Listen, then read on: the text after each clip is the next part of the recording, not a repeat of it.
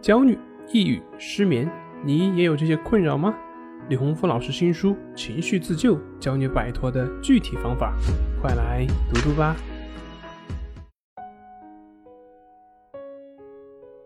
今天要分享的作品是如何摆脱对于焦虑的纠缠。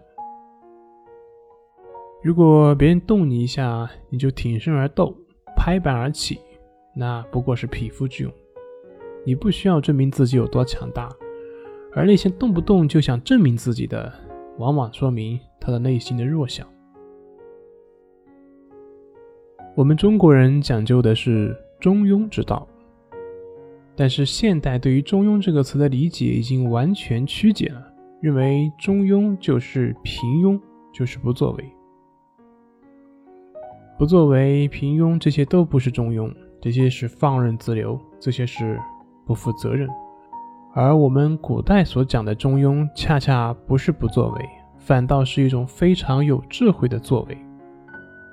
不偏不倚，是为中，就好像竹子一样，你越是强硬，就越容易脆弱，自然也就越容易折断。反倒像是柳条，一般来说，我们基本上不会见到柳条被风给吹断的。所以《道德经》上讲。坚强者死之徒也，柔弱者生之徒也。这个柔弱不是软弱，而是保有韧性，保有灵活。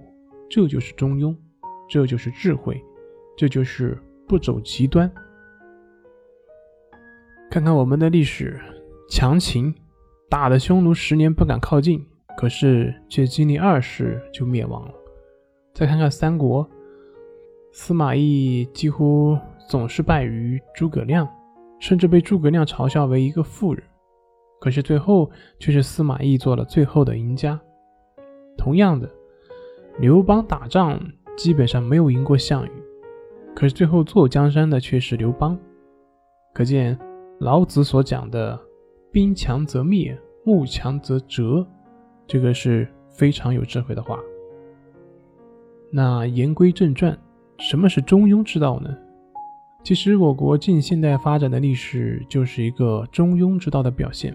我们国家领导人对于那些外国的干扰，像钓鱼岛啊、南海问题，都是采取一个折中的方案；甚至于国家体制，对于香港、澳门这些特殊的地方，也都是用折中的方案。这对于一个主权完整的国家，几乎是不可见的。为什么呢？大家看一看国家整体经济飞速发展的这二十年，就会明白这其中的道理。其实中庸之道同样适用于我们的心灵领域。我们很多的朋友对于自己的症状，对于自己的负面情绪，老是要去纠缠，老是却要去分析，老是试图去消除它们，可是却忘记自己的生活中其实有很多需要处理的事情，因小失大，结果呢？那些情绪并没有消除，生活反而弄得一团糟。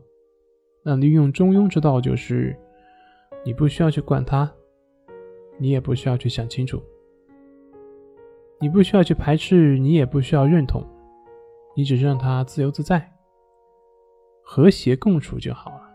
管好自己当下的生活。另外一方面，当你专注于自己当下生活的时候，你就会发现，原来生活。也并不是你所想象的那样，原来安心和自在也并不是你所认为的那样遥不可及，而这一切只在于立足于当下。这里是重塑心灵心理训练中心，我是杨辉，我们下次再见。